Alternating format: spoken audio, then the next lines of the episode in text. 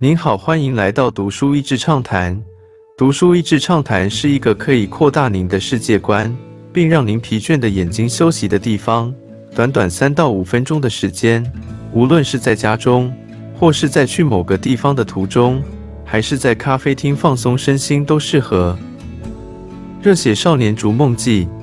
本书与其说是科技公司的产品，或是科技的故事，还不如说是人性的故事。说不定会有机会翻拍电影。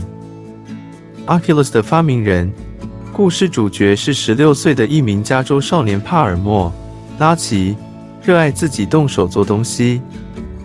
当他意外的无法上大学，就整天窝在爸妈给的露营车里面，每天热衷于做出最棒的虚拟实境眼镜。当邻居们想不透为和他们觉得以前很聪明的孩子现在像个看废宅，帕尔默用尽自己的能力找资讯、自学，甚至毛遂自荐帮相关的教授打工。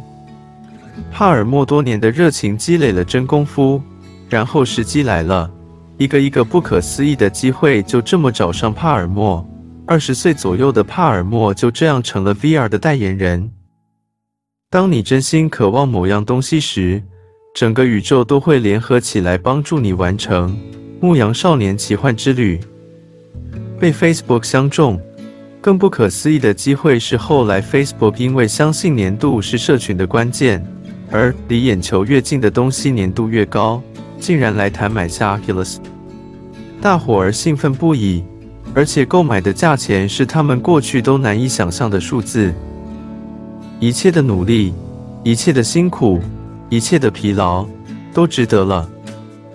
在交接过程中，其中一些创办的人隐约有一种感觉：成为脸书一部分后，再也没有自主权，再也不是之前革命情感的感觉。更重要的是，很多他们原先的支持者反弹不已，认为脸书是邪恶的代表，觉得被背叛了，被收编后的过汉拆桥。这还不打紧。重点是没几年后，帕尔默就被辞职了，而且竟然跟二零一六美国总统候选人川普有关。因为这是故事最 juicy 的一段，我就不要爆雷。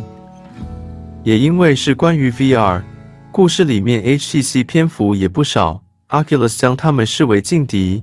而从他们的视角来看，这个台湾公司跟台湾媒体所描绘的颇有不同。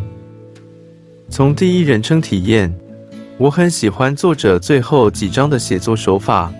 作者在这里穿插着 Facebook 在开发者大会发布 VR 愿景的演讲，和帕尔默急切打电话问老同事为什么他被辞职，而且无法辩驳。书中写道，帕尔默一面看着了演说关于像是他的孩子的 Oculus VR 时的骄傲，一方面发现自己完全被隔绝，那种心痛和背叛。真的很难不让人感到心有戚戚焉。现年二十六岁的帕尔默已经在发展别的跟 VR 相关的事业了，但这十年内戏剧化的起落，可能比大部分人一辈子经历的都还夸张。在 VR 还看不到何时普及化的现在，真觉得科技这种东西要拿捏时机，真的是很需要眼光与运气。今天的内容就到此为止了，十分感谢大家收听《读书益智畅谈》节目。如果对我们的内容感兴趣，欢迎浏览我们的网站 dashiz 点 net，或是关注我们的粉丝团“读书益智”，也可以分享给您的亲朋好友。欢迎继续关注我们下一期节目，下次见。